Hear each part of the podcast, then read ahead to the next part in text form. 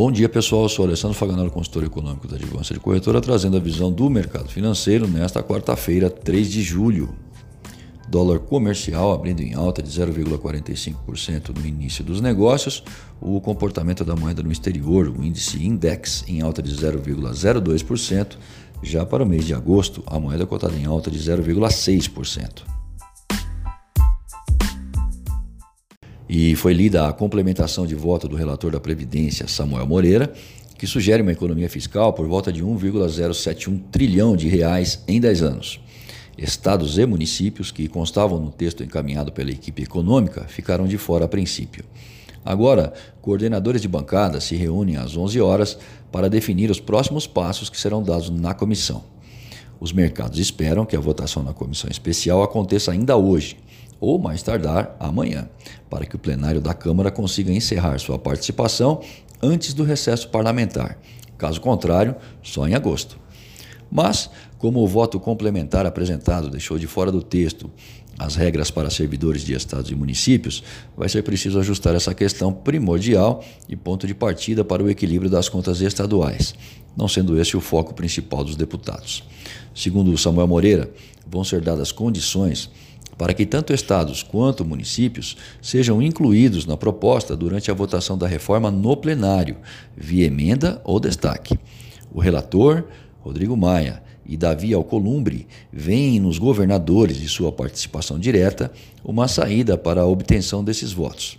Resumindo, a impressão que se passa é de que mais importante é agradar bases do que buscar uma solução de forma macro. Afinal, os estados estão quebrados. Com a palavra, os próprios deputados. Um agravante é que, ao que parece, líderes do Centrão não ficaram muito satisfeitos ontem após a leitura feita pelo relator. Isso sem mencionar a oposição, que vai trabalhar para atrasar a votação na comissão especial. No exterior, o setor privado dos Estados Unidos criou 102 mil novas vagas de emprego em junho, pouco abaixo das expectativas. O relatório da ADP é considerado uma espécie de prévia do payroll, que esclarecerá os dados gerais do mercado de trabalho americano na próxima sexta-feira. Vale lembrar que amanhã será feriado no país, o que fará com que os negócios se encerrem mais cedo por lá hoje, às 14 horas, podendo inclusive diminuir a liquidez por aqui nesse período. Da China, vem mais sinais de desaceleração. Agora, o crescimento do setor de serviços dos asiáticos em junho diminuiu a velocidade, com o PMI do Caixin Marketing caindo para 52 ante 52,7 de maio. E já na zona do euro, a atividade empresarial permaneceu fraca em junho. O modesto ganho no setor de serviços compensou em partes a contração na indústria, e o PMI composto final do IHS Market para o bloco dos países que compõem a moeda única subiu a 52,2 de 51,8 em maio.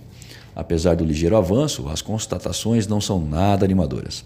Enquanto isso, o déficit comercial dos Estados Unidos subiu 8,4% em maio, a 55,5 bilhões de dólares, resultado de um volume maior em importações de bens antes do projetado aumento nos preços dos produtos chineses, que ofuscou o número das exportações.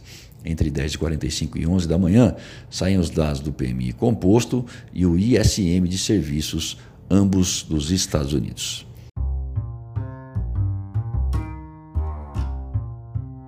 Acesse o panorama de mercado através do nosso site, advancedecorretora.com.br. Fique bem informado e tome as melhores decisões.